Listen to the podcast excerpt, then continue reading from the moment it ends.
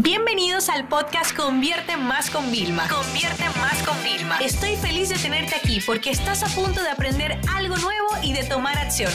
Así que prepárate para tu dosis diaria de estrategias, tácticas y herramientas para escalar tu negocio con fans, publicidad y contenidos. Hablemos de los canales de aprendizaje, porque cuando hablamos de aprender, y me voy a referir a cosas gratis, porque no todo tiene que ser un curso de dos, tres horas que nos tengamos que poner y liberar. No, no, no, hablemos de, del aprendizaje. Bien, mira, Número uno, eh, yo te voy a contar cosas que me ayudan a mí a, a, a, tener mi mente siempre pensando, es decir, tener la mente entrenada, tener la mente ágil, o sea, ese tipo de cosas. Libros, leer, o sea, señores, es que leer hace que huele la imaginación. Podemos leer digital, con un Kindle, podemos leer con un PDF, podemos leer físico. Yo soy enamorada del papel, pero tengo que confesar que para estudiar temas de trabajo eh, amo el PDF eh, para yo poder tomar notas, como ilustrar lo que estoy viendo. O sea, yo soy como... Depende del qué tema, ¿no? O sea, si es un tema táctico, PDF, si es un tema estratégico de volar la imaginación, siempre físico y papel. Los podcasts, ¿ok? Programas de radio donde entrevistan constantemente a personas, aprendizaje gratuito y diario. Vamos a tener píldoras. Los documentales, fíjense que hay empresas que se han dedicado a hacer pequeños documentales y en Netflix, por ejemplo, el del coronavirus, se los recomiendo, de verdad. A mí me encantó, ¿sabes por qué? Porque 20 y pico minutos iba directo.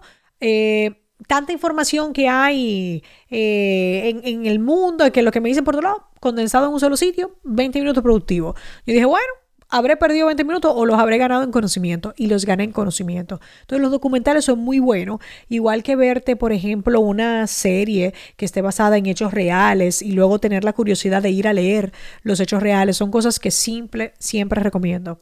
Otro de los formatos para redes sociales, para que cuando ustedes entren a redes no sean nada más a cotillar y a ver a los demás, yo recomiendo seguir a hashtags. Eh, o seguir a cuentas. Les cuento un poco cómo hacemos esto. José y yo tenemos en la televisión YouTube instalado y tenemos un perfil como familiar donde están las cosas que le gustan a él y me gustan a mí. Entonces seguimos a varios canales para que nos salgan y a veces en vez de ver una serie nos sentamos una hora a consumir contenidos varios.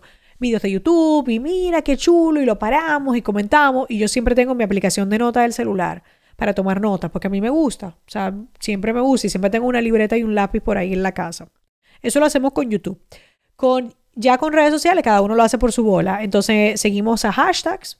Sobre todo en Instagram me encanta seguir hashtags porque como que van directo a lo que hay. El algoritmo sabe que a mí me gustan los carruseles, saben que me gustan a malo vídeos con subtítulos y eso es lo que me sale de los hashtags que siempre se va filtrando.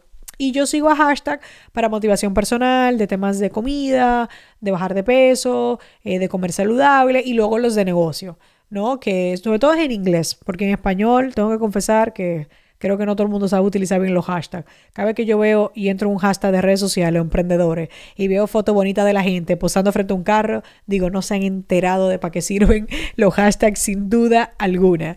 Eh, de eso me queda clarísimo, ¿no? Entonces, esas son ideas que, que te pueden ayudar para poder eh, estar enterado. En Facebook también, o sea, Facebook a mí me encanta por los anuncios. Salen un mogollón de anuncios y los anuncios a mí me encanta porque aprendo un montón, pero claro, yo confieso que es de mi parte de marketing.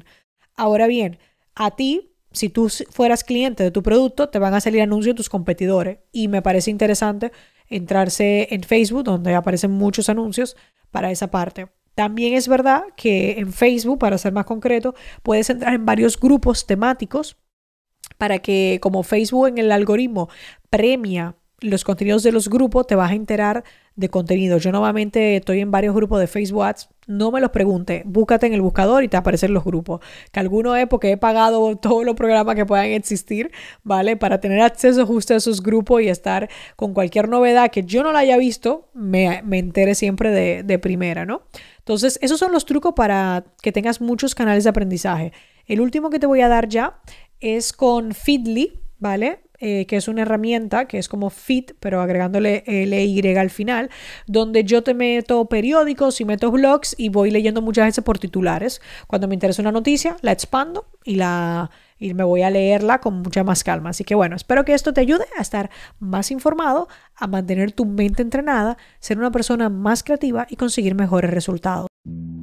Esta sesión se acabó y ahora es tu turno de tomar acción. No te olvides suscribirte para recibir el mejor contenido diario de marketing, publicidad y ventas online.